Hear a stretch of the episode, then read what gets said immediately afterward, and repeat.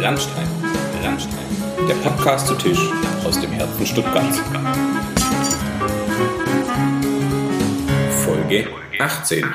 Ja, äh, herzlich willkommen zu Lunchtime. Äh, ich sitze heute hier in äh, Schorndorf, in meiner äh, Heimat- und Geburtsstadt sozusagen. Inzwischen wohne ich ja in Stuttgart. Ich sitze hier äh, mal wieder leider nicht äh, live beim Mittagessen, sondern in einem Konferenzraum und habe mir gegenüber auf der Microsoft Teams Oberfläche, ich glaube, ich habe inzwischen alle Tools ausprobiert, die es so gibt im Videoconferencing, den Andreas Walzer sitzen. Ähm, hallo erstmal an der Stelle. Ja, hallo. Ähm, er arbeitet inzwischen bei Canyon, da äh, kommen wir vielleicht noch hin, aber was ich ganz gern mache in den Folgen ist, äh, am Anfang habe ich es immer gemacht und extrem lang gedauert, deshalb probiere ich es einfach kürzer zu halten und dich erzählen zu lassen. Ich versuche immer einzufangen, woher wir uns eigentlich kennen. Kannst mhm. du dich daran erinnern oder nicht?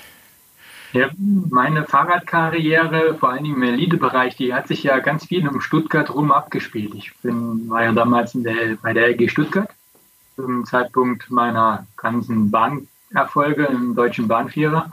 Und von daher kann ich das vielleicht gar nicht mehr alles genau datieren. Ich weiß nur, dass wir dann später irgendwann mal zu tun hatten, ging es um Nico. Und äh, natürlich weiß ich auch, dass du mittlerweile andere Sportler betreust und so weiter und so fort. Aber auf den, den allerersten Treff, da bin ich jetzt nicht mehr ganz sicher, wann das war. es, gibt, es gibt eine Station dazwischen. Äh, mhm. Da stolpern wir nachher wahrscheinlich noch äh, drüber. Da warst du sportlicher Leiter beim Team Bergstraße. Stimmt, und stimmt. Äh, mit dem Timur bin ich sozusagen ein Stück weit aufgewachsen und war in einem Trainingslager von euch dabei, weil ich nochmal Radfahren wollte. Habe mir dabei das Knie zerschossen, was dann tatsächlich auch noch ein Jahr lang gedauert hat, bis es wieder ganz war.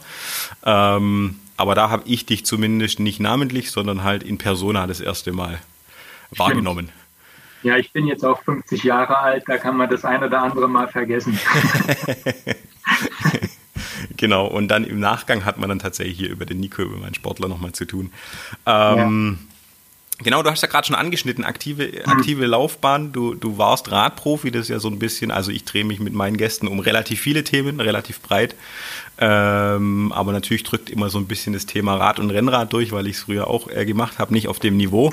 Ähm, Genau, du warst Bahn und Straße, glaube ich, unterwegs. Genau, also es war ja früher so, oder ist auch heute noch so, kommt immer mehr in, wieder in Mode, dass man äh, ein, zwei Disziplinen als Sportler hatte. Ähm, als ich Jugend- und Schülerinnenfahrer war, war es eigentlich ganz normal, dass man Bahn, Straße, Cross gefahren ist. Ähm, man hat dann natürlich nicht immer nur das High-End-Equipment gehabt, weil das musste ja auch jemand bezahlen. Ähm, ich bin, wie gesagt, alles drei gefahren, bin dann aber in, der, in, in meiner Juniorenzeit in die Bahn- und Straßennationalmannschaft gerutscht, durfte dann kein Cross mehr fahren und bin über diese Schienen praktisch in den deutschen Bahnführer reingerade und war da ja praktisch von meiner Juniorenzeit bis in meinem dritten, vierten Männerjahr praktisch Mitglied des deutschen Bahnführers. Ja, Gerade ist ja, glaube ich, eher en vogue, äh, Cross und Straße zu fahren, wenn man so die aktuellen Geschehnisse anguckt. Ja, sehr erstaunlich. Also äh, ich bin schon immer ein riesengroßer Cross-Fan. Wir haben ja auch Mathieu van der Poel unter Vertrag und äh, da kann man ja eigentlich nur Fan sein. Und aber wenn man wenn man das hier so beobachtet, wie viele Crosser da jetzt da reinschlagen, das gab es schon mal mit Klaus-Peter Thale, Mike Kluges Zeiten, ähm, auch die Zeiten von Mathieu Baba, Adri van der Poel äh, Roger de Flaming noch viel früher. Aber irgendwann hat man gesagt, die Spezialisierung ist äh, so weit geschritten, man kann nicht mehr beides machen. Äh, mittlerweile hat man das gesehen, dass mit einer gescheiten, intelligenten Periodisierung wohl beides wieder möglich ist. Aber ähm, ja, es ist schon riskant. Also das ganze Jahr Radrennen fahren, das kann, ähm, das kann auch nach hinten losgehen. Ja. Ja, der Van der Poel macht ja, glaube ich, bis auf Bahn äh, macht er sogar noch mehr. Der fährt ja auch noch Mountainbike, spaßeshalber und ist da ja auch.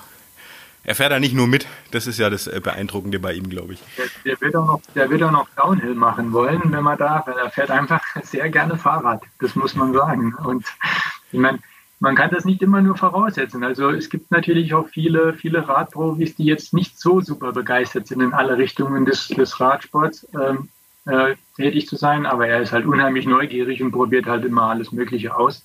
Und äh, ja, fährt auch gerne mal mit seinem E-Bike anscheinend und äh, ja, fährt einfach gern Fahrrad. Das ist äh, aber eine, eine, gute Voraussetzung, glaube ich, äh, wenn, man den, wenn man den Beruf wählt. nicht selbstverständlich. Genau, aber nochmal äh, zurückzuhüpfen. Ähm, ja. Du hast ja sozusagen auch eher unfreiwillig deine Karriere beendet. Ähm, zum, zum richtigen Zeitpunkt. Äh, es gab ja einen, einen großen Radfahrer, der siebenmal die Tour de France gewonnen hat und dann doch auch nochmal aus einem anderen Grund ein Comeback gewagt hat. Äh, war das bei dir das Thema oder war klar dann damals, dass das rum ist? Für mich war, für mich war ab dem Zeitpunkt klar, dass das rum ist. Ähm, ich war damals 31, kurz bevor ich 32 war, ist das passiert. Und ähm, für mich war klar, da kommt jetzt nichts mehr Besseres nach. Natürlich war es zuerst mal ein, äh, ein Riesenschock und eine riesengroße Enttäuschung. Aber irgendwann hat man dann auch mal gemerkt, dass äh, es wichtigere Sachen gab. Ich habe damals schon eine Familie gehabt, meine Tochter war drei und äh, ja, wollte halt nicht der Nächste sein, der irgendwo äh, am Straßenrand liegt und äh, habe dann sofort die Schlüsse gezogen. Und ehrlich gesagt, damals war es ein Schock. Aus heutiger Sicht muss ich sagen, war es eine eine Weichenstellung in meinem Leben. Ähm, ich weiß nicht, ob ich den richtigen Zeitpunkt getroffen hätte, meine Karriere zu beenden. Ähm, wahrscheinlich eher nicht. genau, aber äh, um äh, die Zuschauer oder Zuhörer in dem Fall abzuholen, äh, Herzmuskelentzündung war das. Äh. Genau, es war eine Herzmuskelentzündung, die sich äh, ja immer wieder ähm, hervortat, äh, die auch mit Tachykardien während Radrennen. Und da muss man einfach sagen, das ist keine Achillessehne, das ist keine, keine, was weiß ich, keine Meniskus-Sache, sondern da geht's halt echt ins Eingemachte. Und da muss man einfach, äh, ja, selbst wenn es der Beruf ist, muss man einsehen, dass man, wenn man dann gegen die Gesundheit angeht, macht man maximal Zweiter. Und ja. äh, im besten Fall.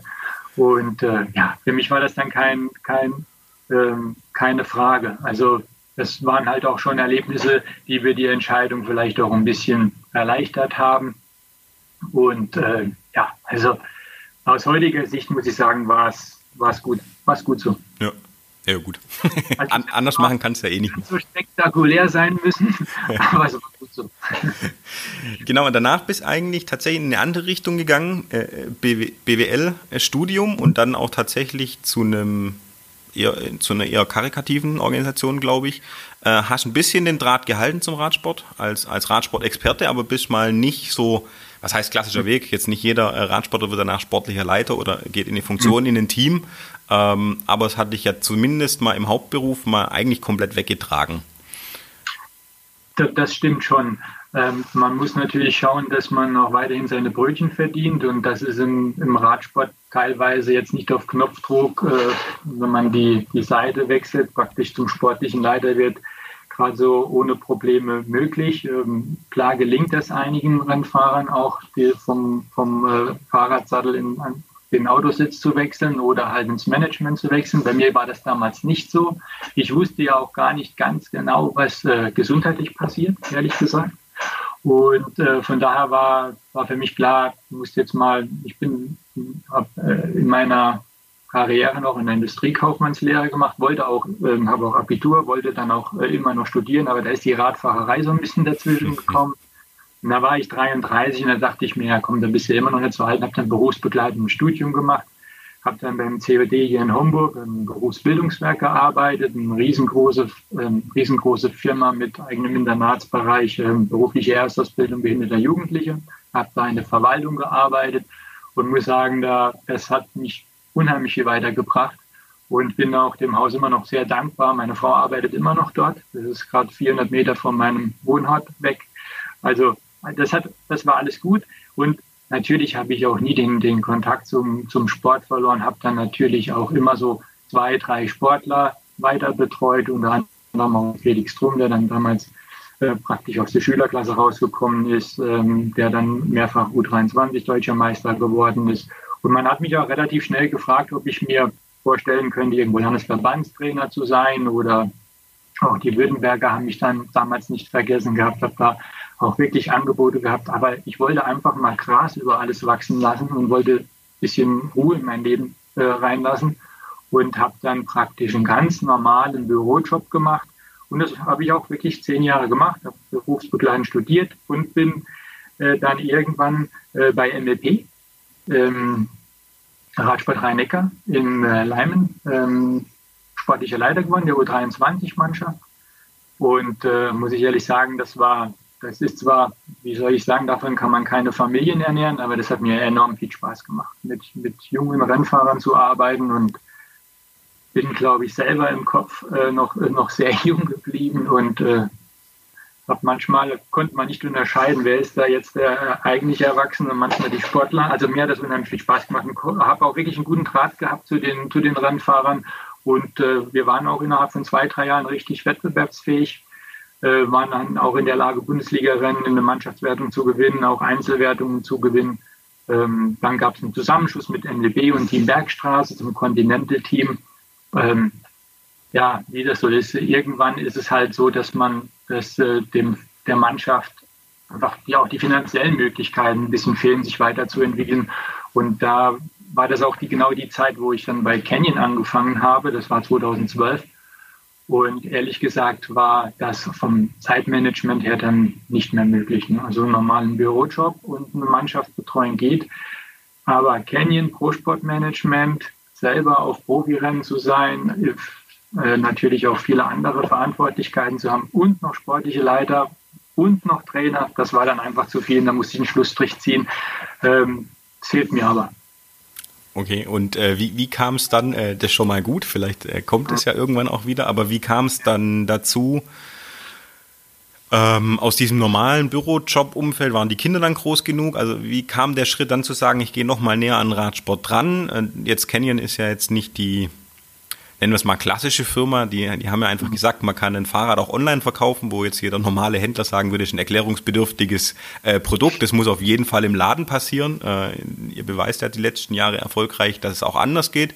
Investiert auch über deinen Bereich, schätze ich mal, also einfach äh, in die Sichtbarkeit äh, mit fahrenden Profis, was immer ganz gut ist, glaube ich, ein Produkt zu präsentieren, wenn die zurechtkommen. Aber äh, war ja dann schon nochmal so aus deinem normalen Familienalltag sozusagen wieder der Schritt, näher ans alte Leben in Anführungszeichen, auch auf einer anderen Ebene. Aber wie, wie kam, also war das einfach ein attraktives Angebot? Waren die Kids alt genug? Ähm, hat es zu arg gefehlt, diese, dieser intensive Radsport-Move? Äh, also was hat dich dazu getrieben, in Anführungszeichen? Es gab da, es gab da mehrere, mehrere äh, Aspekte.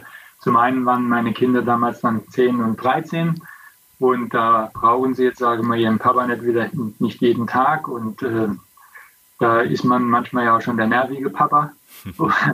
Das war ein Aspekt, dass ich äh, ja immer auch meine Kinder äh, groß werden sehen wollte.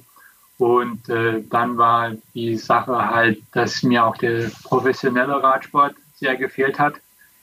Und ähm, ja, ich war damals ja auch zehn Jahre bei der ARD in der Multimedia-Redaktion während der Tour de France, habe äh, da auch immer wieder gute Kontakte gehabt, auch noch mit ehemaligen Rennfahrern bei den Live-Tiger gemacht über zehn Jahre.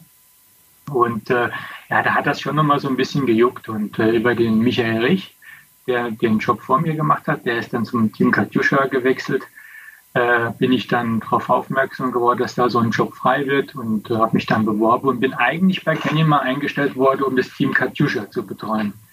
Äh, und nur das ja, mit, mittlerweile hat sich das Ganze ein bisschen erweitert. Wir sind äh, mittlerweile sieben Leute in, in, diesem, in diesem Bereich und wir betreuen alle Radsportdisziplinen über Triathlon, alle Mountainbike-Disziplinen, Downhill, Dirt, äh, Enduro, alles Cross-Country, Cross-Country, Marathon. Wir haben elf Triathleten unter Vertrag. Wir haben eine Cross-Mannschaft, mittlerweile jetzt die zur Straßenmannschaft dann in Anführungszeichen mutiert ist. Also mittlerweile bin ich für alles zuständig da und habe natürlich, äh, ist natürlich alleine nicht be zu bewältigen. Äh, hat der, der Job hat sich einfach weiterentwickelt, genauso wie sich Canyon entwickelt hat. Und wir sind eigentlich in der Lage, oder wir können von uns sagen, dass wir in allen Bereichen des Radsports in, in, an der Spitze im Profisport mitspielen. Und äh, ja, da sind wir auch ganz schön stolz drauf. Und ich glaube, dass äh, die Erfolge und die, ja, die Sichtbarkeit im Profiradsport sehr stark mit, der, mit dem Erfolg von Canyon in den letzten Jahren, mit dem Wachstum äh, zu tun haben. Nicht nur, klar, wir haben auch tolle Produkte, aber es nützt nichts, wenn du tolle Produkte hast und die nicht zeigst. Und mhm. äh, da hat man scheinbar mit dem Pro-Sport oder hat Roman Arnold nicht nur scheinbar, sondern ziemlich sicher mit dem Profisport, nicht nur Straßenradsport, sondern überhaupt mit dem Profisport eigentlich eine ganz gute Linie äh, eingeschlagen damals. Genau, jetzt hast du ja da durch, durch die aktuelle Tätigkeit und jetzt auch die Breite des Feldes, zum einen hast du mal Einblick in, in andere äh, Bereiche des Profisports, äh, sage ja. ich mal, die, die ketzerisch gesagt, die Radfahrer sind ja dann doch, die Straßenradfahrer sind ja doch manchmal so ein bisschen eitle Fatzke, die dann in ihrer, in ihrer, jetzt gerade haben wir eine andere Bubble bei der Tour, aber trotzdem, wenn man so auf ein Mountainbike-Event geht, ist es ja wesentlich familiärer. Äh, man kommt irgendwie an die Fahrer näher dran, die sind irgendwie so ein bisschen, bisschen offener, die sind ja dann doch immer ein bisschen abgeschirmt, schreiben dann zwar Autogramme, jetzt hast du zum einen da einen Einblick und zum anderen hast du ja auch schon den, auch mit dem Abstand, den du dir genommen hast, äh, bewusst oder nachher unbewusst durch, durch die zehn oder zwölf Jahre äh, Latenz in Anführungszeichen hast du jetzt den, den harten Vergleich auch äh, früher Profi-Radsport, heute Profi-Radsport, äh, wahrscheinlich da vor allem auf der Straße, aber was hat sich da drastisch verändert? Ja, also von der die, die technische Komponente ist wesentlich größer geworden. Also ähm, Stichwort Margin Gains, ja, äh, ist ein bisschen in Verruf gekommen, diese Bezeichnung. Aber es ist tatsächlich so, dass man früher sich über manche Sachen im, im Profi-Radsport überhaupt keine Gedanken gemacht hat. Ähm, das heißt, diese ganze Trainingssteuerung, äh, auch, auch das Material, alles, was mit Aerodynamik zu tun hat, alles, was mit Komfort, mit, auch mit Fahrradgewichten und so weiter, auch Funktionalität und äh, äh Positionierung oder überhaupt das Bikefitting im, im, im Zeitfahrbereich, das ist ja alles derartig äh, professionell geworden, dass, äh, dass ja praktisch in, in, diesen Teams zwei, drei, vier Leute mehr äh, arbeiten wie früher. Früher gab es vielleicht einen Trainer, ähm, aber heute hast du alles. Du hast Biomechaniker dabei, du hast Leute dabei, die sich nur um die Materialbeschaffung kümmern, die Tests machen mit Rollreibung, die Reifen testen, Aerodynamik-Testbahn, also auf der Bahn oder sogar im Windkanal. Also es ist alles, man, man dreht einfach an an jeder Schraube.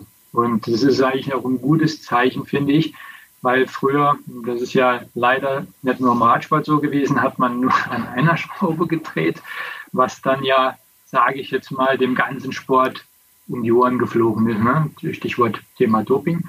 Ähm, und da muss man einfach sagen, wenn man sieht, wie die Teams heute dran gehen und äh, Performance Manager beschäftigen, zwei, drei teilweise pro Team, dann merkt man, dass, dass man überall sucht, ne? dass man, dass man, dass man sich, äh, dass man wirklich um jedes Gramm, jedes Watt kämpft. Und das hat sich, äh, da war man früher so ein bisschen kulanter und äh, ein bisschen moderater und hat gesagt, wird schon, wird schon irgendwie gehen. Das Rad ist zwar 400 Gramm schwerer, aber äh, Radfahren kommt vom Radfahren. Das Rad wird schneller, wenn ich rechts und links fest runterdrücke. Ähm, ist immer noch so, aber ordentliches Material, ordentliche Bekleidung, Stichwort Bekleidung, Fahrradhelme, ja, ihre Thema, wo man enorme Fortschritte äh, erzielen kann. Also das hat sich schon sehr, sehr stark professionalisiert. Zwischenfrage, äh, du bist wahrscheinlich noch ohne Helm aufgewachsen. Äh, mhm. Ist so jetzt, äh, mein Kapitän war früher Live Lampard eine Zeit lang. Der war noch eher ein ohne Helm Trainierer, Trainierenfahrer, obwohl er jetzt vom Alter her nicht so weit weg ist von mir, hätte ich behauptet. Äh, du bist wahrscheinlich tatsächlich noch eher ohne Helm aufgewachsen. Und wie ist heute? Wir haben ja, wir haben ja in Homburg damals einen riesen Nachwuchsbereich gehabt. Also wir waren ja im Training immer 20, 30 Nachwuchsfahrer und da war Helm immer Pflicht. Mhm. Ähm, da warst du dann natürlich dann froh, weil wenn du dann in dem Jahr, in dem du zu den Männern gewechselt bist, durftest du ohne Helm fahren. Gut, dann sind die Trainingsgruppen halt nicht mehr ganz so groß gewesen. Aber wir mussten damals schon bei BDR einsetzen, BDR-Nationalmannschaft einsetzen, immer mit Helm fahren. In den Rennen so und so. Da war es dann halt so ein, so ein, so ein Sturzring, der was auch immer äh, abhalten sollte. ähm, aber ehrlich gesagt ist es dann, irgendwann ist man ähm, draufgekommen, dass das wirklich nicht ganz ungefährlich ist, ohne Helm zu fahren. Der Verkehr ist immer mehr geworden, die Autofahrer sind immer aggressiver geworden. Die Radfahrer sind teilweise immer unvernünftiger geworden. Ähm, von daher fahre ich, glaube ich, schon seit 20 Jahren immer mit Helm. Also ich fahre keinen Meter ohne Helm und für mich ist das auch das Allernormalste. Und ich kann es einfach nicht verstehen, wenn ich hier so unseren Fließteil-Freizeitradweg äh, runterfahre. Ich wohne ja im Saarland, Richtung französische Grenze geht das dann. Und ähm, dass wie viele Leute, vor allen Dingen mit E-Bike, die wirklich sehr unsicher auf dem Fahrrad wirken, immer noch ohne Helm fahren. Das ist für mich unverständlich. Mhm. Ja, also ähm, kann ich nicht nachvollziehen. Heute gibt es so tolle Helme und äh, vielleicht auch gerne ein Plädoyer an die Leute, die vielleicht da jetzt zuhören. Zieht Helme an. Kostet mal einmal eine kleine Anschaffung, kann aber Leben retten. Ich habe das selber erlebt in meinem Freundeskreis. Ja, nee, auf jeden Fall. Also das, äh, ich sage immer, es ist wie Zahnseide. Äh, wenn wenn man es gewohnt ist, sie benutzen, ist das Allernormalste. Es gibt ganz viele, die ja. keine benutzen. Dann äh, ist irgendwie nervig äh, die erste ja. Zeit. Ähm, jetzt hast du ja gerade so ein bisschen diese, diese äh, Profi-Klemmer-Welt in Anführungszeichen, oder es wird auf jedes Detail geachtet. Ähm, sagst ja aber auch, du, du hattest extrem viel Freude dran, ähm, den U23-Bereich, wo man so am Sprungbrett ist und auch Klamm von den Teams. Äh, und tatsächlich hatte ich ja auch, also in Chris Hatz begleite ich ja lustigerweise auch noch ein bisschen. Äh, es sind zwei Fahrer, die damals in dem Team waren, mit Timo und mit, mit Chris Hatz. Ähm, wo dann so ein Team auch wegen finanziellen äh, Mitteln dann irgendwann irgend die Schotten dicht machen muss, weil da war die Hälfte, glaube ich, kann man, kann man schon äh, erzählen, irgendwie Herzblut und auch Privatinvest vom, vom Danilo, äh, vom Teamchef damals. Ähm, ähm, von dir selber weiß ich jetzt so ein Stück weit, dass du dich ja zumindest äh, dem Ehrenamt auch ein Stück weit verschrieben hattest, auf jeden Fall in der Vergangenheit und da äh, bei deinem Heimatverein und auch bei der Saarrundfahrt gibt es ja auch ein Jugendrennen, auch mhm. immer engagiert hast, äh, wie weit es möglich war. Äh, wie, wie ist da der Transfer und ist also den, den Sprung zum Profis schaffen? Jetzt haben wir mit dem Rockledge irgendwie einen ehemaligen Skispringer, der die komplette Sportart gewechselt haben. Wir haben, glaube ich, mit dem äh, Evin in Polen nochmal einen äh, Kollegen, der früher gekickt hat äh, und, und jetzt Fahrrad fährt, ähm, das sich so nach Quereinstieg anhört, so ein Stück weit. Äh, ich weiß aber aus, aus meiner Vereinsvergangenheit jetzt in Schondorf, der Max Singer, er ist ein Jahr sozusagen nach dem Lennart Kemner, äh, aber auch Nationalfahrer, äh, dann auch Europameisterschaft, Dritter, war auf dem Sprung zur Weltmeisterschaft 2015 in Richmond, lag da auch gut im Rennen, ist da das sechste Mal im Jahr gestürzt gefühlt und hat danach gesagt, naja, nee, er hat keinen Bock mehr, er geht jetzt studieren. Ähm, bei dir ist der Radsport im Studium im Weg, äh, im Weg gestanden, äh, bei mir und bei Max war es eher andersrum, also da habe ich einen ähnlich potenziell oder von Anlagen ähnlichen Typ gehabt, in Anführungszeichen. Das ist jetzt natürlich äh, Mutmaßung, der so ein bisschen auf den Spuren vom Lenny äh, laufen konnte. Ja, und, und äh, aber die, diesen Transfer, den Sprung, äh, Janik äh, Steimle kommt ja auch hier aus der Region, äh, der ist mir auch ein paar Mal um die Ohren gefahren als Junger, äh, da konnte ich nicht mehr mit.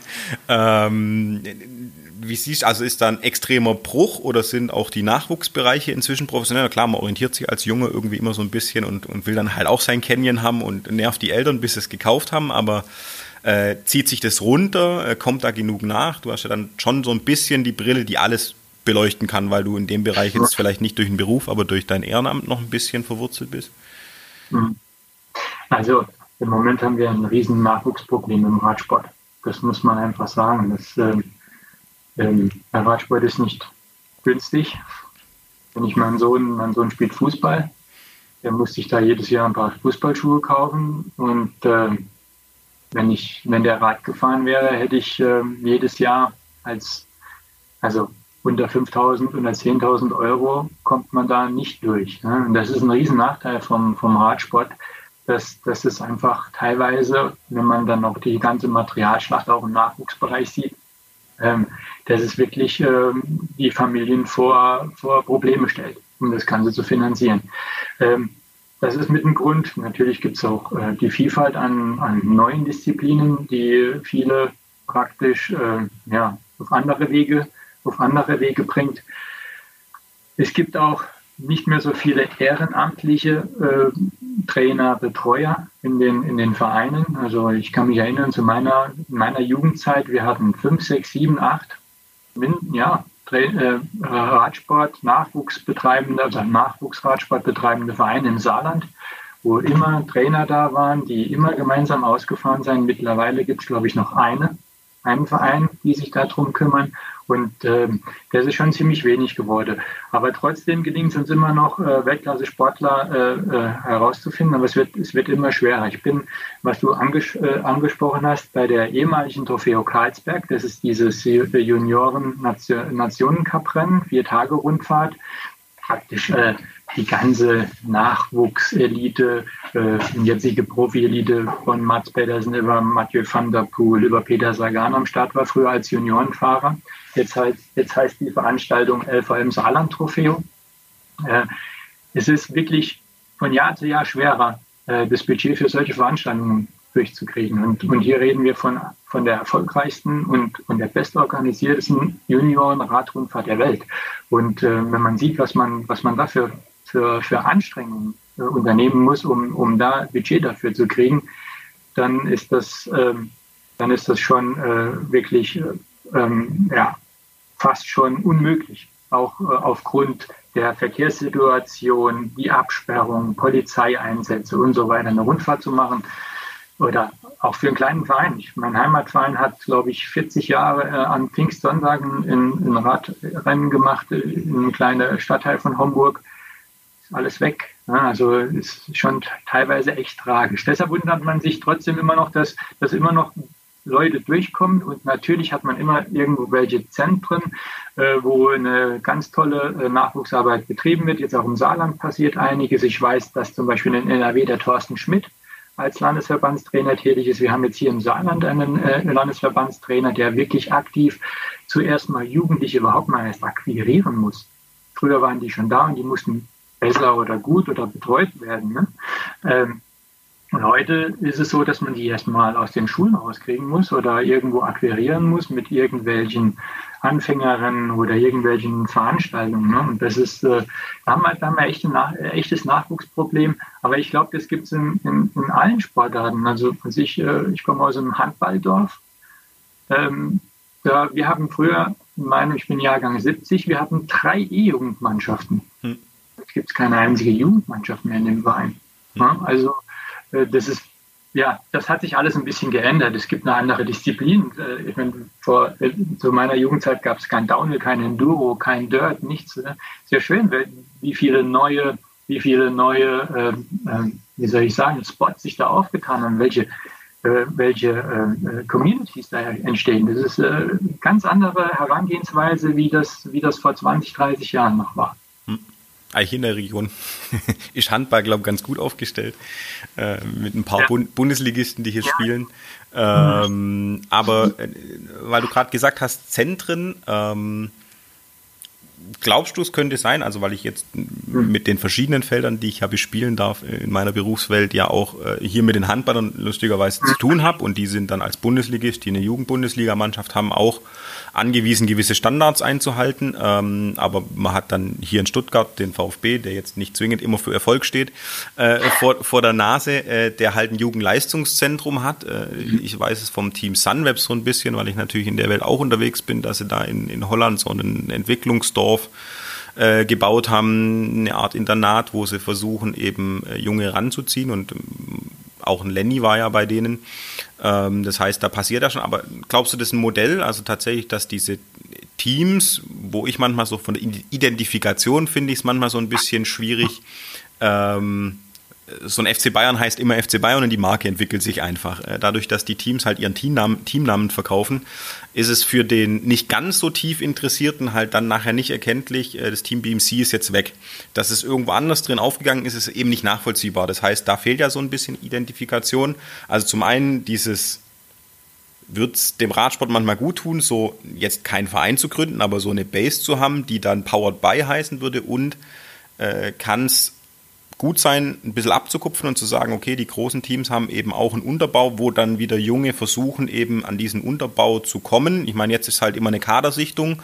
Jetzt sage ich mal so, der, der äh, ist jetzt ein bisschen ketzerisch und vielleicht kriege ich da auf den Deckel, aber der WSV versprüht jetzt nicht immer einen äh, brutalen Esprit, äh, in Anführungszeichen, wo ich sage, also ja, ich meine, das ist ein Verband, der hat wenig Mittel, äh, wenn man dann guckt, jetzt allein, was ihr an, als Online-Marke für Möglichkeiten habt, natürlich auch mit Content zu arbeiten, ein Stück weit, äh, sind die immer im Hintertreffen, aber natürlich fühlt es sich schöner an, irgendwie auf einen VfB-Nachwuchsleistungszentrum hin zu, zu fiebern, als jetzt auf, ich bin in der Landesauswahl, ähm, weil das erstmal nicht sichtbar ist. Äh, wie siehst du das Feld? Also äh, A, Teamnamen oder B, dann Nachwuchs?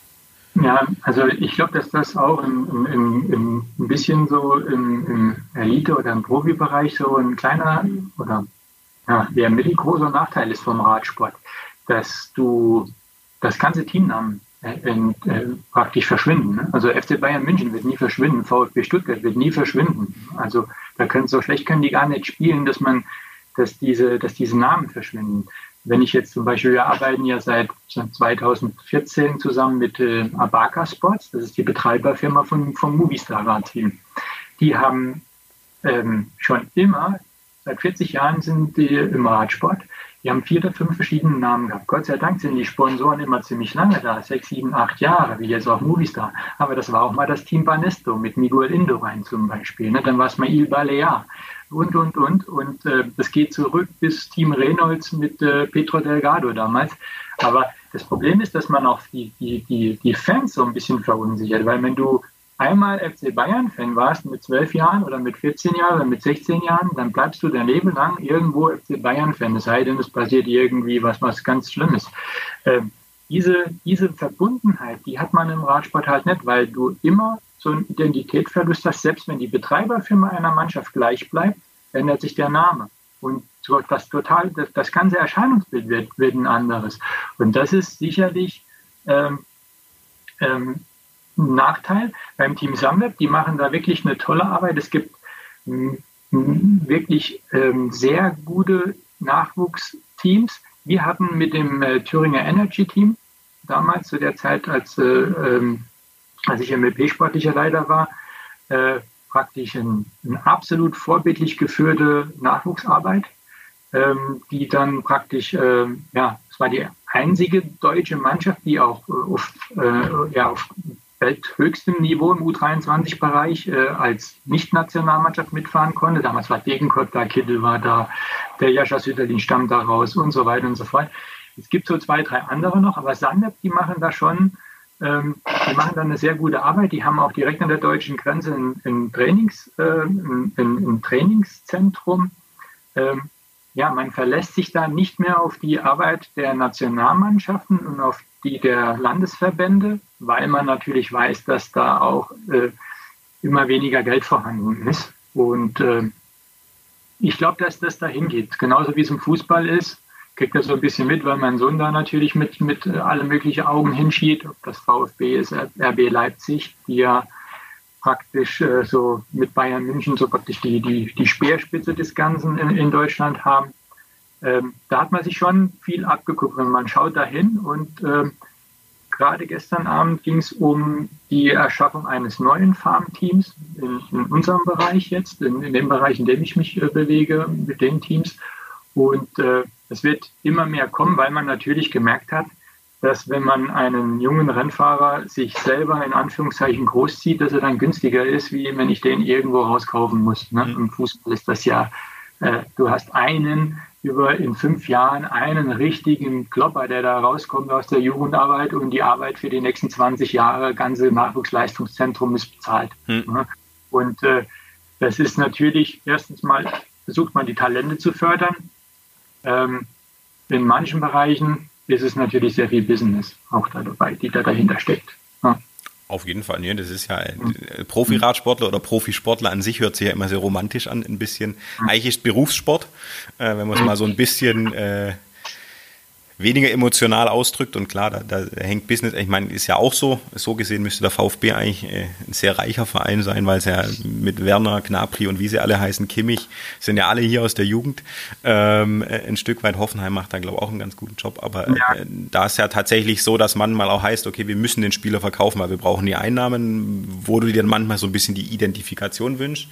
Ich glaube, Auto, Auto Eder bei Bora ist jetzt tatsächlich auch wieder so eine Konstellation, wo ja. man sagt, da funktioniert es einigermaßen. Ich habe es selber noch erlebt hier in, in, im Stuttgarter Raum damals. Geroldsteiner, die waren dann mit dem Team Ista so ein bisschen ja. äh, verbandelt und da ist ja viel, also ich war jetzt schon lange nicht mehr auf Radrennen. Ich darf jetzt tatsächlich am, am 10. Oktober mal wieder eins moderieren.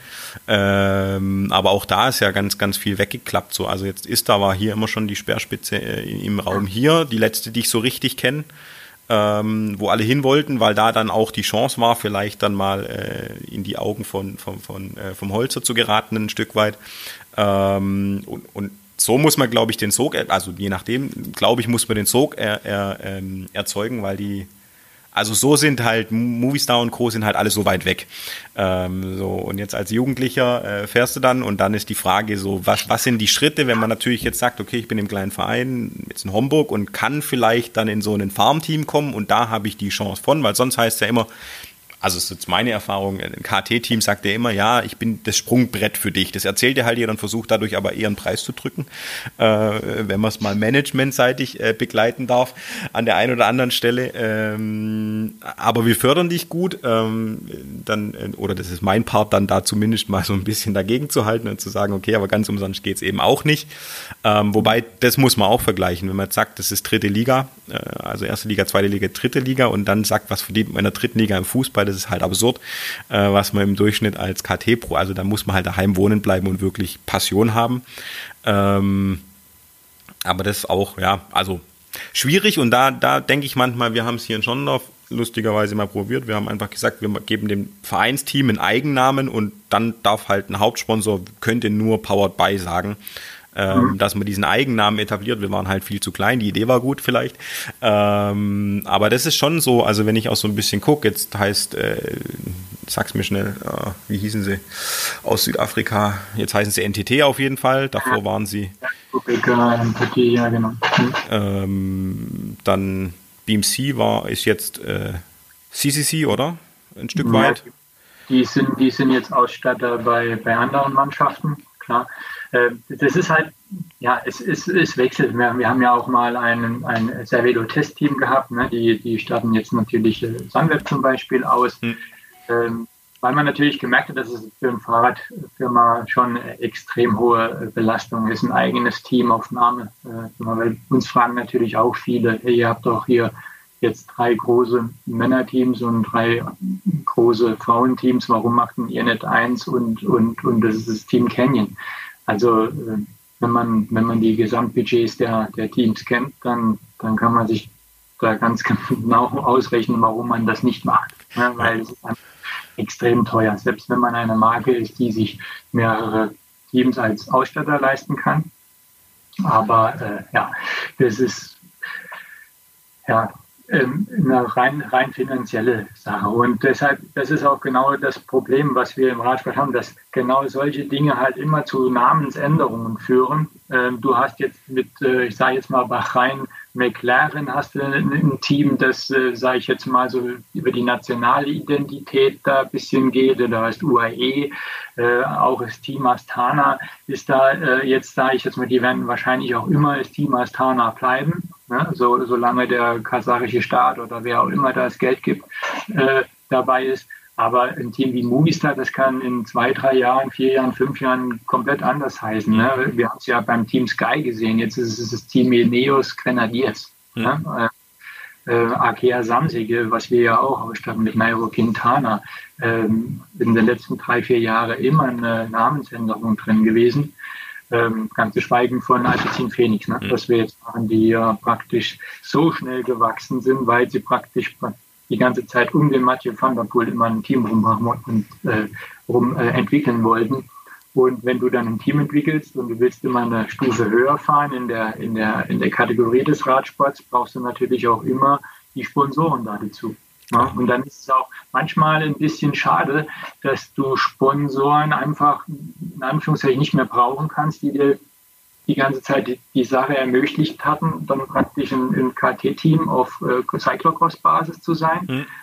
Und äh, hast du da, warst du weltbeste Cross-Team und auf einmal willst du Straßenteam werden und dann, dann, dann reichen die halt einfach nicht mehr. Und mhm. da brauchst du potentere Sponsoren. Ne? Das ist im Radsport halt eher so Fußball ist da halt auch so eher so eine regionale Geschichte auch mehr. Ne? So die, die ist immer an, an irgendwelche äh, Städte oder Regionen gebunden. Ne? VfB Stuttgart zum Beispiel. Ne? Man weiß, da ist, äh, da, ist eine, da ist eine Basis in Stuttgart, da gibt es ein Stadion, da gibt es die Trainingsplätze, da gibt es ein Trainingszentrum.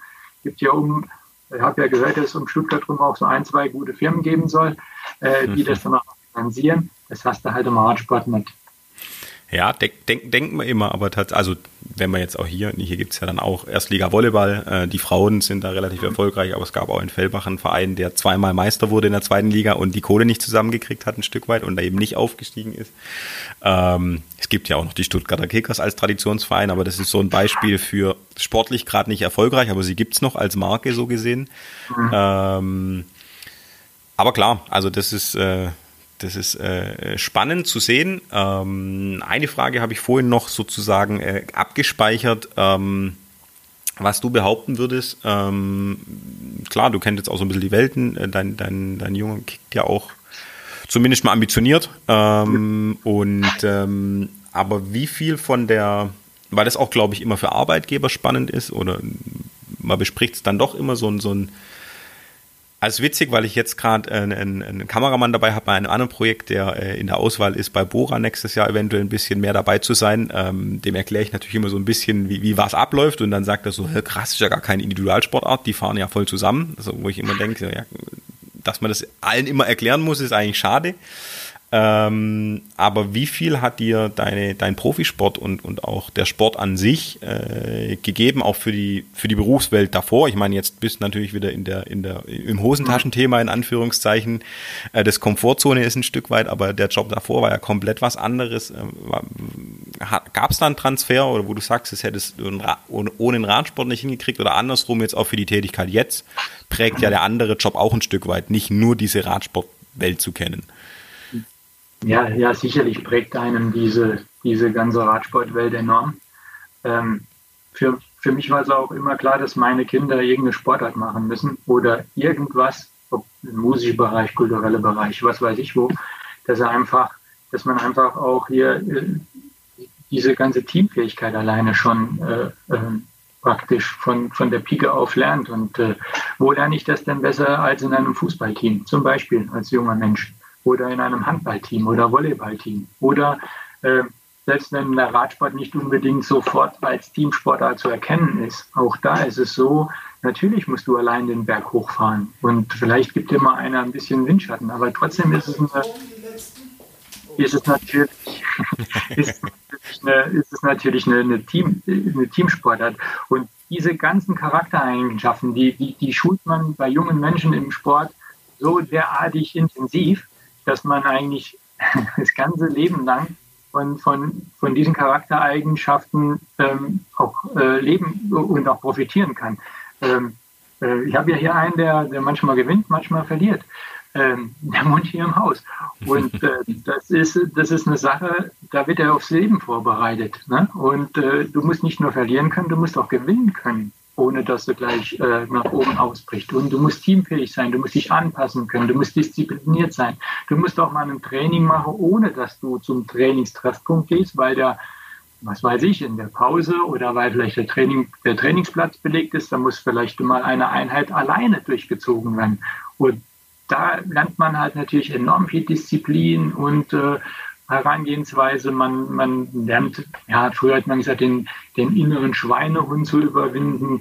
Ja, das ist, das ist, sind alles Dinge, die, die man sehr gut beobachten kann. Jetzt ist ja Kenny jetzt keine kleine, keine kleine Firma mehr, aber ich glaube, rauszusehen in den meisten Fällen, ob jemand aus dem Leistungssport kommt oder, oder nicht. Ne, das, das merkt man so auch am Verhalten und so weiter und so fort meine ich, das äh, einschätzen zu können. Äh, ob das jetzt immer nur gut ist, wenn man ihr, ihr immer irgendwo verbissen, ehrgeizig ist und äh, das wie früher im Sport durchdrücken will, das sei dahingestellt. Nicht immer. Aber ich glaube, so die, die Grundtugenden, dass man hier sich in so, in so einer Firma bewegen kann, die oder auch so im, im normalen Privatleben, die lernt man am besten im Sport. Jetzt, jetzt hast du meine Anschlussfrage vorweggenommen, äh, nämlich ob es auch negative Zuschreibungen gibt, die daraus entstehen. Ähm, ja. Aber tatsächlich, also das, das warst du ja auch sportlicher Leiter von U23-Teams. Mhm. Ähm, ich glaube, da sieht, sieht man es auch manchmal, oder ich hatte es jetzt in meiner Juniorenzeit damals, da gab es halt den einen oder anderen, der, also ich bin vielleicht mit 1000 Kilometern ins Trainingslager angereist und ein anderer war halt mit 6000 und hat gesagt, dieses Jahr Junioren-Bundesliga schieße ich alles ab. Es hieß nicht, dass die Saison von ihm besser gelaufen ist, ähm, aber da war auch schon, ich meine, klar kann man auch sagen, Trainingsfleiß, wenn man jetzt einen Joshua Kimmich im Fußball hernimmt, der lebt sein ganzes Leben so und ist äh, der Inbegriff eines Profis und alle feiern das ab. Äh, mhm. Ist ja auch immer so ein bisschen die Frage, die Frage äh, des eigenen Weges äh, und was einen gut macht, aber äh, so eine Verbissenheit habe ich auch erlebt. Ähm, und ähm, aber achtet ihr zum Beispiel jetzt, äh, jetzt bist du ja, verantwortest den Bereich, wenn du jetzt sagst, dein Team wächst, achtest du auf solche Sachen, dass jemand aus dem ist Voraussetzung, dass jemand aus dem Sport kommt, das hoffe ich jetzt mal nicht. Äh, aber achtest du auf solche Sachen? Fließen die mit ein oder einfach müssen, müssen gute Leute sein? Ja, jetzt, jetzt stelle ich nicht jeden Tag äh, neue, neue, neue Leute ein. Ähm, aber es ist natürlich so, dass die Leute, die jetzt im Pro-Sportbereich arbeiten, natürlich zwangsläufig auch mit dem Sport irgendwann mal zu tun haben sollten mhm. äh, oder auch in der Vergangenheit getun, äh, äh, da drin gewesen sein sollten. Äh, ich, ich kann es nur von meiner alten Arbeit, äh, von meiner alten Arbeit sagen. Da war ich zuständig für die Einstellung der Azubis im Verwaltungsbereich. Ähm, ja, klar, ist man, wenn man selber Sportler ist, da, da schaut man schon mal hin und man will dann schon wissen. Wenn der dann schreibt, der hat Handball gespielt, dann äh, dann würde ich äh, da schon mal hinterfragen, weil es mich einfach auch interessiert, weil ich halt einfach ein sportbegeisterter Mensch bin, auch äh, im Biathlon oder im, im, im, oder im Wintersport insgesamt halt sehr interessiert bin. Und äh, sagen wir so, ein Nachteil wäre es nicht gewesen, aber natürlich auch nicht die absolute, äh, als absolute No-Go, wenn jetzt jemand keinen Sport getrieben hat. Ne? Also es soll jetzt nicht heißen, dass alle, die nie Sport getrieben haben oder nie ambitioniert Sport getrieben haben, komplett gesellschaftlich nicht,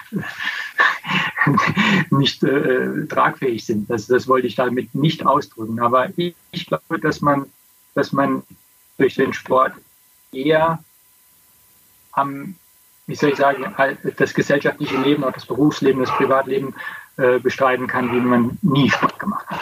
Das ist meine, echt, meine echte Überzeugung. Hm. Ja, also kann ja auch nachher. Teams sollen ja interdisziplinär sein. Ich sage auch ganz oft, der, der, Cheftrainer muss manchmal vielleicht gar nicht der beste Taktiker sein, wenn er ein gutes Trainerteam hat. Ähm, äh, wobei der Hansi Flick das ja jetzt gerade so ein bisschen, bisschen zeigt, dass beide Rollen funktionieren wohl. Ähm, aber tatsächlich glaube ich halt immer, es muss einen geben, der mit den Menschen arbeiten kann äh, und, und die Charaktere zusammenbauen. Ich kann mir vorstellen, also wenn man jetzt nominell, auch wenn man ein bisschen, bisschen die Berichterstattung und Kommentare äh, verfolgt bei der Tour de France, Team Sunweb ist eigentlich angetreten mit einem Kader, wo man gesagt hat, naja, in Sprint können sie nichts reißen, die Gesamtwertung haben sie nicht auf dem Plan, so mal gucken, wie die klarkommen. Äh, und die machen es bestimmt auch mit dem Team hinterm Team, mit der sportlichen Leitung echt gut, muss man ja sagen. Äh, nutzen alle Chancen, die sich ihnen bieten, perfekt aus. Äh, das kann ja aber auch aus so einem Teamgefüge, also ich meine, das wird ja auch von Bora und so weiter, Band of Brothers etc. wird ja schon auch viel bespielt, dieses Thema. Wir sind ein eingeschworener Klumpen. Äh, da ist auch ein Stück weit PR dabei wahrscheinlich. Ähm, aber trotzdem sieht man ja, also das sieht man beim Fußball oder sonst überall, das gewinnt nicht zwingend immer das Team mit den besten Leuten, sondern tatsächlich, wenn halt einer das Gespür hat, wie muss er denn, also für den rennt halt der äh, Stürmer nochmal zwei Meter nach hinten, für den vielleicht nicht oder andersrum. Ähm, hängt ja tatsächlich auch nicht immer an der Leistungsfähigkeit. Ähm, da aus deiner persönlichen Erfahrung noch, aus, aus deiner Sportlerzeit, du sagst ja, du warst relativ lang in dem Bahnvierer, der wird ja von dem Bundestrainer nominiert. Jetzt habe ich den einen oder anderen Sportler auch, äh, wo das Verhältnis zum Bundestrainer eventuell manchmal nicht so gut war. Ähm, aber äh, war das da, also ich vom Gefühl her, so Degenkolb Kittel, also die waren in der Nationalmannschaft, U23 Thüringer Energieteam, die waren da eine eingeschworene Truppe und dann nachher auch bei der ersten äh, Profi-Station hatten die einfach, glaube ich, eine gute Zeit. Ich weiß da äh, vom Max, dass er gesagt hat, naja gut, wir sind halt unterwegs zusammen in den, in den Auswahlmannschaften, aber sind halt eigentlich Konkurrenten und irgendwie macht es mir mehr Spaß, mit euch trainieren zu fahren. Ähm, da war das eben nicht gegeben, dass es so eine geile Konstellation war. Hat schon auch Aus, Auswirkungen, oder? So eine Nationalmannschaft ist halt immer auch ein zusammengewürfelter Haufen. Und das ist ja teilweise schon, äh, ist es echt schwierig. Und da bedarf es auch hm, gerade bei den Bundestrainern von enorm viel Fingerspitzengefühl von Leuten, die praktisch auf eigene, nur auf eigene Ergebnisse fahren und äh, von Leuten, die, die einfach äh, jederzeit für andere in die Bresche springen wollen. Und gerade beim Team Sunweb auch. Eigentlich zieht sich das komplett durch den, durch den Radsport durch. Die haben wenn natürlich so eine Tour de France anfängt und man hat gleich mal äh, ordentliche Erfolge, selbst äh, und dann muss man auch sagen, Sunweb ist jetzt nicht die Mannschaft, die die ganzen Favoritenteams auf dem Lenker stehen haben, wenn die attackieren, hm. äh, weil es halt einfach keinen gibt für die für die für die Gesamtwertung groß. Ne? Ich weiß nicht, wer, wer am besten ähm, äh, steht jetzt im Moment in, in, der Gesamtwertung, aber wahrscheinlich seit dem Abgang von Dumoulin werden die dann äh, sicherlich nicht ganz vorne mitspielen. Und dann kommt dann natürlich, wenn dann ein, zwei Leute hier die Superform haben, und dieses Jahr ist ja nochmal ein ganz spezielles Jahr, Und das reißt dann natürlich so eine Mannschaft auch mit. Mhm. Und noch dazu muss man sagen, die Mannschaft ist gut geführt in der sportlichen Leitung. Äh, da sind ein paar dabei, das sind äh, richtig clevere Jungs und die wissen, wann sie ihre Jungs schicken müssen und wann nicht. Gestern sind sie sicherlich nicht geschickt worden, aber äh, und heute werden sie auch nicht geschickt werden bei der Tour, aber morgen sind die wieder dran. Und dann versuchen die natürlich genau in diese taktische Lücken reinzugeraten, wo die Mannschaften, die, äh, die praktisch für die Gesamtklassement ähm, äh, verantwortlich sind oder die mit den Gesamtklassements Führenden äh, antreten, äh, natürlich nicht viel Interesse haben, zum Beispiel irgendwelche Fluchtgruppen nachzufahren, wo der Beste zwei Stunden Rückstand hat. Mhm. Das ist denen egal. Und die wissen das ganz genau auszunutzen. Ich meine, das wissen zwar alle, aber da hat man da wirklich ein, ein, ein sehr, sehr gutes Händchen gehabt. Und wenn da noch zwei Rennfahrer dabei hast, die in einer super Form sind, ja, dann gewinnst du halt die Etappe. Ja, und andere, äh, jetzt mal, Ineos hat dieses Jahr jetzt auch nicht, kein goldenes Jahr. Man versucht da jetzt noch irgendwie mit Biegen und Brechen in die Top Ten zu kommen. Äh, von denen macht keiner auch nur einen Move, ohne dass äh, äh die großen Mannschaften anschlagen. Einfach nur, weil es auch Ineos ist. Und da wird man halt bei Sandwip, denkt man dann, ja komm, äh, alles gut. Ja, also dann hat man schon andere, andere Freiheiten. Es gibt natürlich auch Rennfahrer, die sich zu Beginn von einer Tour de France, äh, sage ich jetzt mal, nicht unbedingt bemühen, in der Gesamtwertung vorne zu bleiben, was keinen Sinn macht für sie, weil sie werden am Schluss eh nie vorne sein. Dann lassen sie sich gleich mal 20, 30 Minuten aufbrummen. Und dann ist es natürlich eine ganz andere Situation für diese, wenn die in Fluchtgruppen sind. Mhm. Dann geht so ein per Funk ins, äh, ins Materialauto und da wird der sportliche Leiter gefragt, hey, wer ist denn da vorne? Ist da jemand Gefährliches dabei? Nee, nee, da ist einer, der hat eh schon 30 Minuten. Ja, und dann wird er natürlich fahren gelassen. Wenn da einer dabei ist, der 20, 25 Sekunden in der Gesamtwertung hat, der hat keine Chance. Ja, da wird dann, dann sind direkt zwei, drei Mannschaften sich am Einreihen und äh, solche Konstellationen machen sich die kleinen Teams, Lotto, Lotto Sudal zum Beispiel auch, ne, mit, mit Thomas de Gent, der da jeden Tag probiert. Und wenn das nicht funktioniert, haben sie immer noch Caleb Ewan. Ähm, also da gibt es schon so Leute, die, die dieses ganze Gesamtwertungsgeplänkel ganz, äh, ganz clever für sich ausnutzen. Ne? Und äh, ist nicht verboten. Ja, ähm, und dann gewinnen die dann ein, zwei, drei Etappen. Also und der Sponsor ist zufrieden, alle sind froh, alle sprechen von einer, von einer, von einer erfolgreichen Tour de France. In einer anderen Mannschaft wird einer in der Gesamtwertung Vierter und keiner spricht drüber. Ja, nee, also ich fand die Etappe, wo äh, Sagan, Alaphilippe gehen aufs Finale, wo es klar war, irgendwie da geht es ums Grüne, da war ja jetzt nie die, die Gesamtwertung, mhm. aber da haben sie genau das Loch getroffen, wo der Sagan dem Hirschi, das war klar, dass er dem hinterherfahren muss, äh, weil er schon gezeigt hat, was er kann und dann haben sie halt den zweiten dabei. Also das war, fand ich, extrem clever gemacht äh, und wo der weg war, habe ich auch gesagt, das war's und dann alle, du bist immer so negativ. Ähm, mhm. der, die kommen schon nochmal, dann sage ich, das hat so arg gesessen, der ist durch, also das man sieht es ja dann auch ein Stück weit. Ähm, mhm. Aber weil du gerade Funk angesprochen hast und auch, äh, wie siehst du das? Also ich habe tatsächlich noch ein, zwei Rennen gehabt, wo ich noch aktiv war, wo, boah, ich bin ein Jahr mit Funk gefahren und dann haben sie es uns wieder verboten, uns Amateuren. Ähm, weil man so Radrennen wollte wieder und dass die Rennfahrer auch selber aus, wie es da dein stand, weil es wird ja schon relativ viel von hinten auch koordiniert. Mhm. Ähm, du warst ja dann selber auf dem Autositz, aber wie siehst du das? Braucht man das in der Jugend-Nachwuchsbereich schon eine Ausbildung, wo man auch Rennsituationen selber lesen kann? Mhm. Oder? Ich bin, ich bin als sportlicher Leiter halt fast bekloppt geworden auf dem Autositz, wenn ich es von hinten beobachtet habe, ohne Funk. Mhm. Ähm, und du weißt ganz genau, und ich habe dann immer den Mechaniker auf dem Rücksitz sitzen gehabt und habe gesagt, jetzt pass auf, jetzt gleich, jetzt pass auf, was jetzt passiert. Ne? Und habe im Auto schon gewusst, Jungs, das müsst ihr, oder, oder dachte, Jungs, das müsst ihr doch sehen, was, hm. was jetzt gleich kommt. Hm. Das ist doch unglaublich. Aber die Rennfahrer ist natürlich, die sind natürlich dann auch teilweise ein bisschen schon ein bisschen müde und dann muss man auch die richtige Entscheidung dann treffen. Dann sind es teilweise unerfahrene Rennfahrer gewesen. Ähm, trotzdem lernt man nur so Radrennen fahren. Und ehrlich gesagt, will ich als Zuschauer oder wegen mir auch als Sponsor oder als Mitarbeiter von einem, vom Supplier von eines Teams. Ich will, ich will einfach sehen, dass der Rennfahrer auch nach 200 Kilometern er selber die richtige Entscheidung trifft. Und wegen mir auch sein Teamkapitän, der bei ihm fährt oder irgendeiner, der so der Road-Captain ist im Team. Das will ich sehen. Ich will nicht sehen, dass hinten einer im Auto sitzt, der irgend, der 25 Screens auf hat und der genau sagt, den musst du jetzt nicht nachfahren, die Watzal, die kann der nicht fertig fahren, äh, das packt der nicht, das müssen wir da beachten, fahr du nur so viel, das will ich doch gar nicht sehen. Ich will doch Entscheidungen treffen. Mhm. Also es wäre dasselbe wie mit dem Handball äh, Im Handball muss, muss, die Mannschaft doch äh, fünf Sekunden vor Schluss bei, bei, beim Freistoß auch entscheiden, was sie macht. Hm.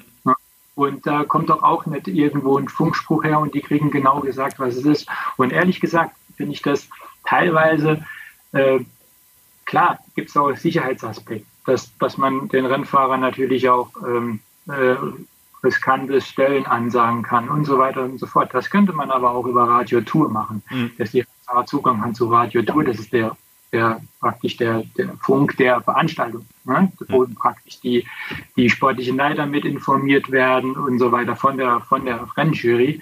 Das könnte man auch den Rennfahrern geben. Dann könnte man auch auf Gefahrenstellen hinweisen. Also ich bin wirklich kein besonderer Freund dieser ganzen äh, Funk, Funkgeschichte, weil ich möchte gern haben, dass die Rennfahrer ihr eigenes Rennen fahren. Nicht irgendeiner, der vielleicht 2000 Kilometer weiter weg im Sessel sitzt und für den dann eine Entscheidung trifft. Da bin ich ein bisschen, vielleicht auch ein bisschen altmodisch. Ähm, ja, das würde ich äh, sofort äh, eliminieren, wenn, wenn, ich, wenn, wenn ich was zu sagen hätte. nee, aber das, also das tatsächlich finde ich dies Jahr äh, schön bei der Tour zu sehen oder auch bei den Rennen, die ich jetzt äh, verfolgt habe. Äh, mhm. Das ein bisschen, also auch vielleicht gibt es eine taktische Anweisung, aber manche gefühlt ist halt natürlich auch dadurch, dass es weniger Rennen gibt, eine kurze Zeit nur und man ja auch nicht weiß. Äh, jetzt sind wir durch den zweiten Ruhetag gekommen und sie kommen wahrscheinlich in Paris an, kann man jetzt sagen. Äh, das war bis dahin ja schon auch nicht ganz gegeben. Äh, aber dass halt alle was probieren müssen, dadurch wird es nervöser, dadurch gab es vielleicht auch mehr Stürze aber ja. äh, was euch dann vielleicht als Supplier wieder mehr betrifft. Ähm, aber äh, tatsächlich fand ich dies Jahr ist halt einfach ein bisschen mehr All-In wieder gewesen, war einfach spannend anzugucken. Manche Sachen sind aufgegangen, manche auch nicht. Äh, an einer Stelle muss ich widersprechen, beim Handball fünf Sekunden vor Schluss kann, wenn er eine zweite Auszeit hat, der Trainer tatsächlich nochmal eine Auszeit nehmen und den Spielzug ansagen. Ähm, aber ja, also da ist ja auch, äh, wobei da ist tatsächlich ja ganz oft taktisches Geschiebe, weil man in Positionsangriff geht. Ähm, mhm Wobei es beim. Ja, der kann ja auch von, von außen reinschreien jederzeit. Das ist halt beim Radsport auch nicht gegeben. Aber ja, also klar, es gibt immer, gibt immer viel, viel für und wieder. Und äh, auch diese Powermeter-Geschichte mit der Leistungsmessung während dem Rennen, ne, wo man teilweise dann ja sehr genau und das sind ja alle schon fast halbe Mathematiker, die da auf dem Rennen sind. Die wissen ganz genau, wie, wie lang sie wie schnell fahren sollen. Mhm. Es gibt ein paar Ausnahmen. Der Alejandro Valverde ist noch einer von der alten Schule. Dann hast du, habe ich jetzt auch gehört, dass der Rigoberto Oran nichts am Fahrrad hat, nicht mal einen Pulsgurt. Mhm. Und äh, dass die praktisch noch so Rennen fahren, wie, ne, so wie, wie, wie, wie das fühlen. Ja. Und ehrlich gesagt, wenn ich die letzten Jahre gerade hier Chris Froome immer im, im, Rennen gesehen habe, der hat ja die, die halbe Zeit hat der Fernseher geguckt und er sich auf sein auf sein, auf sein, äh, ähm, auf sein Beweis, auf sein äh, ja, Powermeter äh, Screen und hat dann danach sein Radrennen gefahren. Das will ich ehrlich gesagt nicht sehen. Ich will mhm. halt, will halt jemanden sehen, der attackiert, so wie Alaphilippe attackiert oder wie Nairo Quintana, wenn er, wenn er richtig fit ist und nicht gerade rundherum verkratzt und geprellt ist, äh, Radrennen fahrt. So will ich das Radrennen sehen. Und nicht jemand, der der irgendwo auf so einem Screen fährt. Und gerade Chris Froome ist für mich da wirklich ein, ein, ein große, äh, ein, ein, gutes Beispiel. Ich hätte ich hätte schon mal gern gesehen, was Chris Froome ohne Radio, also ohne Funk und ohne, und ohne Powermesser in den letzten Jahren gemacht hätte bei der Tour de France, ne? bei seinen Siegen. Ob das alles noch so genauso geklappt hätte, wie wenn er alles so zugerufen äh, gekriegt hätte, ich weiß es nicht. Keine Ahnung. Aber ich will doch den sehen, der die Entscheidungen richtig trifft, der auch taktisch der Beste ist und nicht der, der den cleverste in dem Auto hat mit der, mit der ausgefeiltesten Technik. Ja. Wobei, das muss man ja sagen, beim Alaphilippe dieses Jahr, der will unbedingt und ja. ist ja auch immer vorne drin und hat bis jetzt noch nicht die richtige Entscheidung getroffen oder das Bein hat dann doch nicht so lange gehalten. Ähm, aber das war auch gestern bei der Etappe relativ schön. Äh, mhm. Da war es tatsächlich nur, also da ging halt nicht mehr hinten raus so. Da, war ja ein, ein unmenschlicher Anstieg zum Schluss, war ja ein regelrechtes Gemetzel geworden.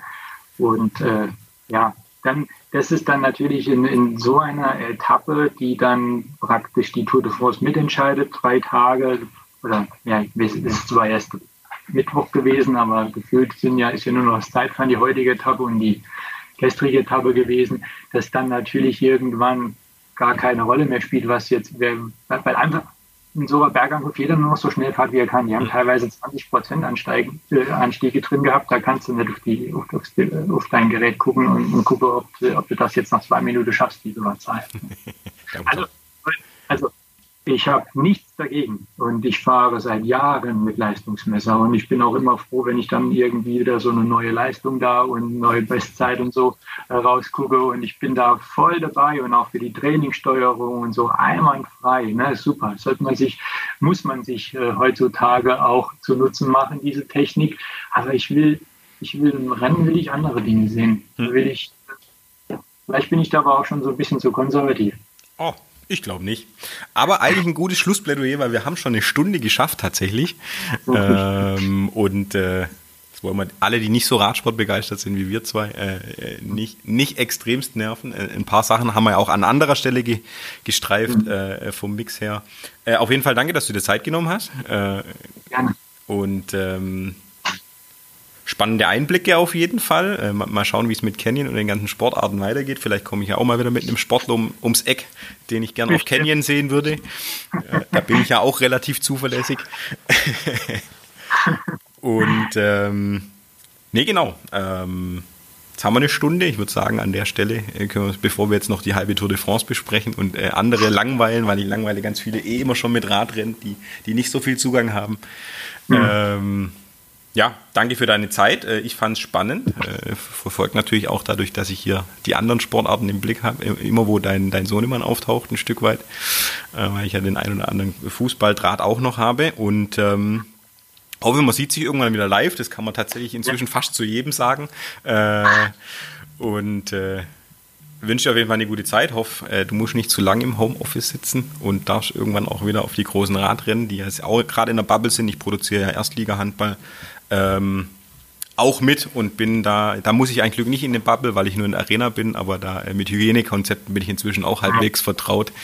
Ähm, alles bisschen speziell, aber es ist schön, dass es wieder Sport gibt. Und äh, Podcast hat ja an der Stelle das Charmante, dass man es tatsächlich auch, dass es auf der Audiospur ist äh, und man eh nicht sieht, wo man sitzt.